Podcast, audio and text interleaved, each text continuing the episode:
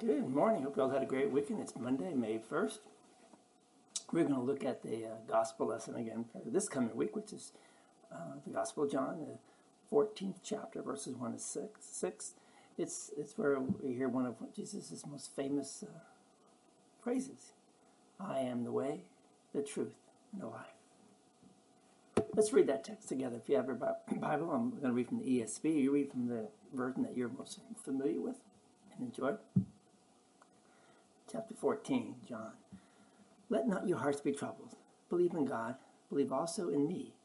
In my Father's house are many rooms. If, if it were not so, would I have told you that I go to prepare a place for you?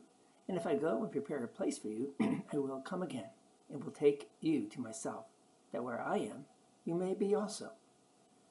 And you know the way to where I am going.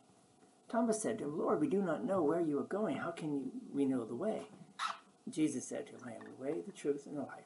No one comes to the Father except through me. Thus our text, excuse me. One of the pieces of creation that convinces me there is a God is our bodies. We are built like a watch.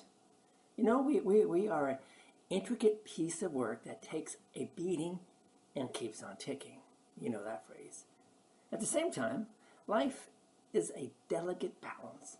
Blood pressure that is not within a narrow range can prevent our cells from receiving nutrients and excreting waste. An imbalance of sodium and potassium can cause significant heart problems.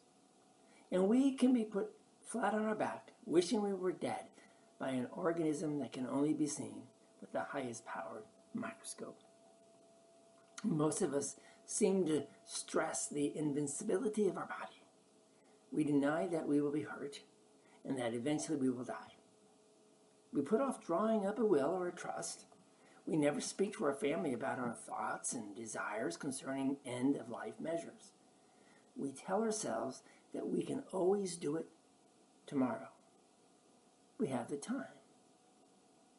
Denial, though, is an inappropriate way to handle fear.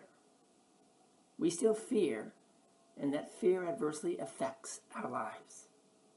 As Christians, we have the option to live fearlessly and abundantly. Jesus has told his disciples that one of them will betray him and that he will suffer and die. It's in John chapter 13. Understandably, they are upset.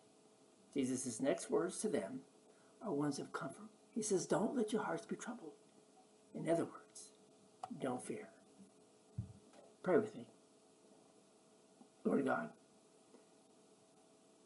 help me, help us to accept and believe in your words.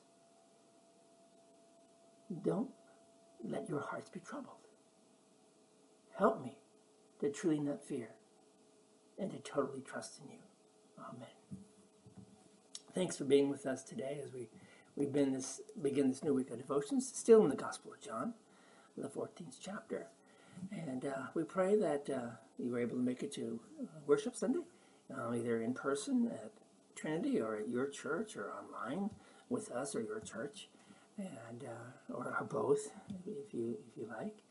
And and now we're prepared to go forward a little bit further, a little bit deeper in, in John as he speaks to Jesus speaks to us through that gospel. Go in peace, serve the Lord. Read the text again, John 14, verses 1 to 6. Ponder that. Throughout the day, think about it. Maybe even ask a question to someone or to me. And let's see where that leads. Go in peace, serve the Lord. We'll see you all tomorrow. God bless.